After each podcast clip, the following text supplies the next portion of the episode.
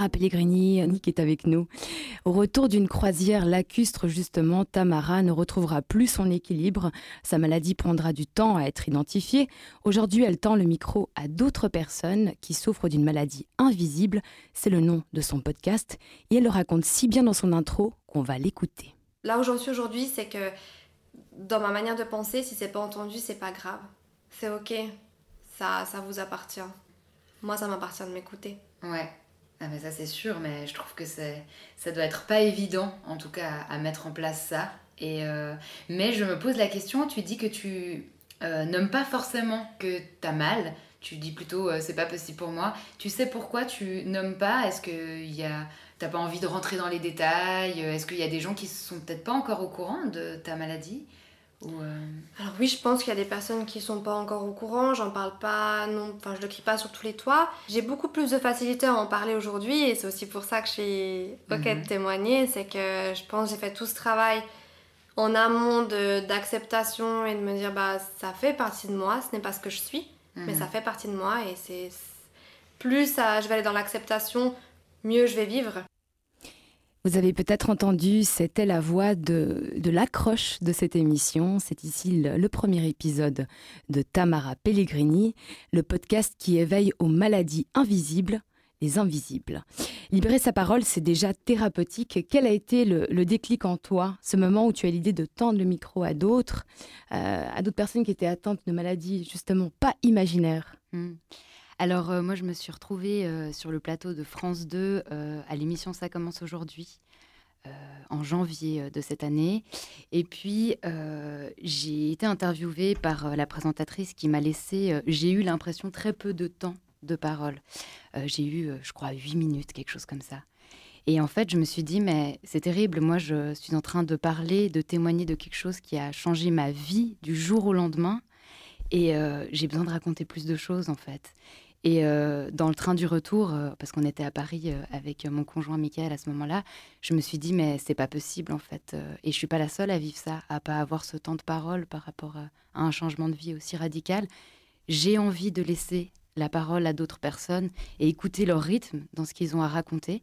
Et puis, il y a évidemment quelque chose de thérapeutique pour moi aussi là-dedans, comme une sorte de réparation hein, par rapport à ce qui s'est passé donc à France 2. Et donc, votre symptôme, en fait, s'appelle le tangage. Il y a un terme un peu technique, mais mm. est-ce que vous nous en parlez un petit peu? Est-ce que c'est si courant Caché, mais courant quand même? Euh, alors, c'est une maladie qui est neurologique qui s'appelle le syndrome du mal de débarquement. Elle est rare et oui, un de ses principaux euh, symptômes, c'est le tangage permanent, comme si j'étais en pleine mer tout le temps, en pleine houle. Et puis avec ça, j'ai du brouillard cérébral, de la fatigue chronique, euh, des nausées, des vomissements, troubles cognitifs. Enfin, il y a vraiment beaucoup, beaucoup de symptômes qui se rajoutent à ça. Un témoignage, c'est subjectif et parfois c'est en plein d'émotions. Comment est-ce qu'on accompagne, on soutient euh, une discussion justement avec d'autres personnes en souffrance? Mmh. Alors, euh, moi, je pense que la clé, entre guillemets, mais de ce podcast, est que je suis moi-même pas valide, en tout cas pas considérée comme une personne valide. Donc il y a vraiment quelque chose où j'ai peut-être une plus grande facilité à comprendre ce qui peut se passer pour l'autre, donc à rebondir aussi, parce que au final, les maladies, elles sont différentes. On a toutes des, des maladies qui ne se correspondent pas, mais ce qu'on vit, c'est transversal. C'est-à-dire qu'on est sans cesse en train de se confronter à un système qui est pensé et créé par des personnes valides, pour des personnes valides. Et du coup, on a une compréhension un peu euh, les uns envers les autres qui est, qui est, qui est, plus prononcée, je dirais. Et puis, euh, ce que je fais toujours très attention, c'est de dire aux personnes, voilà, on va enregistrer ce podcast quand toi tu peux et moi je peux, c'est-à-dire, euh, est-ce que c'est plutôt du matin pour toi ou plutôt l'après-midi ou le soir? Est-ce que tu veux te déplacer ou pas? Parce qu'en fonction des maladies, on ne peut pas se déplacer. Pour moi, c'est par exemple très compliqué de me déplacer. Et puis après aussi de dire à la personne, tout ce que tu dis, tout ce que tu avances peut être coupé au montage. Donc il y a vraiment cette liberté aussi de tout d'un coup se dire, ah, oups, j'ai été un peu loin, j'ai livré quelque chose de trop intime. Et puis la personne peut me demander ensuite de l'enlever. Justement, les personnes qui viennent d'abord parlent de la maladie, un peu nécessairement, les symptômes, la difficulté de traverser ça au quotidien. Mais finalement, la partie la plus intéressante, c'est plutôt vers la fin, quand on parle des ressources. Euh, quels sont moi mes moyens? Qu'est-ce que moi j'ai décidé de mettre en place? Qu'est-ce que là où je me suis dit c'est ok, là je lâche prise et c'est bon pour moi. Cette partie-là, c'est la partie euh, qui est euh, la plus nourrissante. Elle vous nourrit aussi vous et les interlocuteurs et interlocutrices parmi oui, complètement. En fait, j'avais besoin aussi d'un lieu où ce soit pas que euh, de la plainte de nos difficultés, même si euh, clairement il y a besoin de cet espace-là, hein, mais aussi de savoir comment chacun traverse en fait ce changement de vie, ce chemin de vie, les ressources ou pas, mais euh, qu'est-ce qu'on peut partager en commun, discuter autour de la charge mentale, des personnes malades, enfin voilà, mais qu'on ait des outils qui soient vraiment concrets, parce que on s'intéresse aux maladies de manière générale, soit de manière infantilisante, oh la pauvre, c'est horrible ce qu'elle traverse, soit de manière survalorisée, oh cette femme, cet héros. Mais en fait, moi j'avais vraiment besoin qu'on nomme juste la vérité en fait. Comment on traverse avec ça?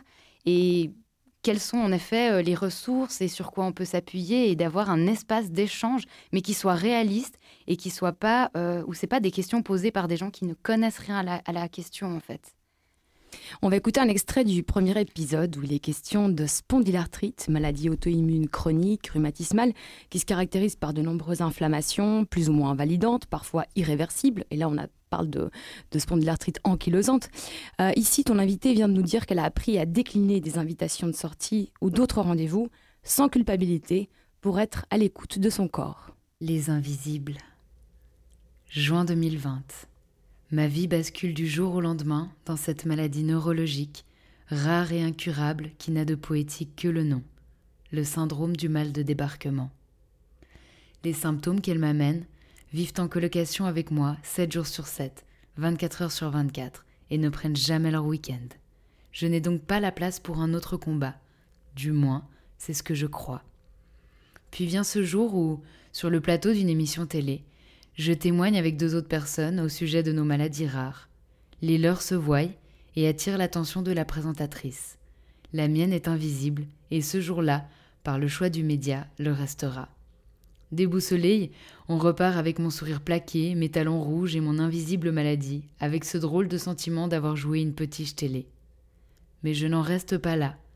Dans le train du retour, je rejoins à la fois ma maison et mon nouveau combat, donner un espace de parole au travers d'un podcast aux personnes qui luttent en silence contre leur maladie invisible et contre les regards de société qui ne croient que ce qu'elles voient. Deux combats plus souvent subis que choisis. Et si, comme le dit Antoine de Saint-Exupéry, l'essentiel est invisible pour les yeux, ici, on compte bien le faire entendre. Bonne écoute.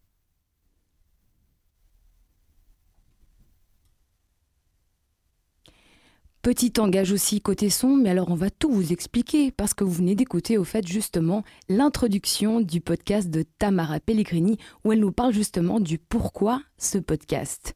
On écoutera, vous pourrez écouter le premier épisode aussi euh, via euh, euh, son podcast directement, on donnera tous les liens. Juste une question encore Tamara, quand même une question qui est vraiment essentielle. Comment tenir une discussion sans juger, sans conseiller? Sans trop informer, voire déformer, puisque vous vous préparez quand même un petit peu aux interlocuteurs qui vont venir mmh. euh, alors, j'avoue que j'ai pas forcément euh, des outils euh, particuliers en fait. Alors après, peut-être c'est une déformation professionnelle. J'ai quand même fait des études en éducation, donc voilà, je suis éducatrice spécialisée de formation, donc peut-être que tout ce qui est écoute bienveillante, du rythme, voilà, recevoir le récit, c'est quand même quelque chose que j'ai pu euh, entraîner euh, dans ma, carrière professionnelle. Donc, euh, donc voilà, après, ça se fait assez naturellement, je crois. Je... Ouais. Et cette aventure des invisibles, elle va connaître une suite un peu particulière. Ça vous a inspiré aussi pour justement créer quelque chose qui se marie entre le témoignage et aussi la création littéraire. Je me trompe? Euh, oui, alors ça dépend euh, de quoi tu parles, si c'est euh, d'un témoignage autobiographique, c'est ça? Ouais, alors bah, j'ai prévu de, faire un épisode où je parle vraiment de, bah, de, tout ce qui s'est passé pour moi depuis le début, avec plein de thèmes abordés, autant la chronicité des maladies, l'accueil, l'acceptation, le regard de l'autre, l'invisibilité, enfin toutes ces choses. Euh, donc, voilà, je suis en train d'écrire euh, ce podcast actuellement. Et puis, euh, c'est Michael Borcar, mon conjoint, qui va, qui va faire la musique, qui va composer et jouer pour cet épisode, comme il le fait pour les autres, mais on l'a pas entendu dans le teaser parce que je me suis rendu compte que je vous avais pas envoyé le bon. Donc voilà. Nous avons euh, tangué, pardon, allègrement, mais nous allons aussi parler avec Michael Borcar par la suite pour un podcast justement euh, qui fait partie des vitrines podcasts de Radio Bascule. Mais ça, c'est encore une autre histoire parce que pour l'instant, on va aussi découvrir votre découverte musicale.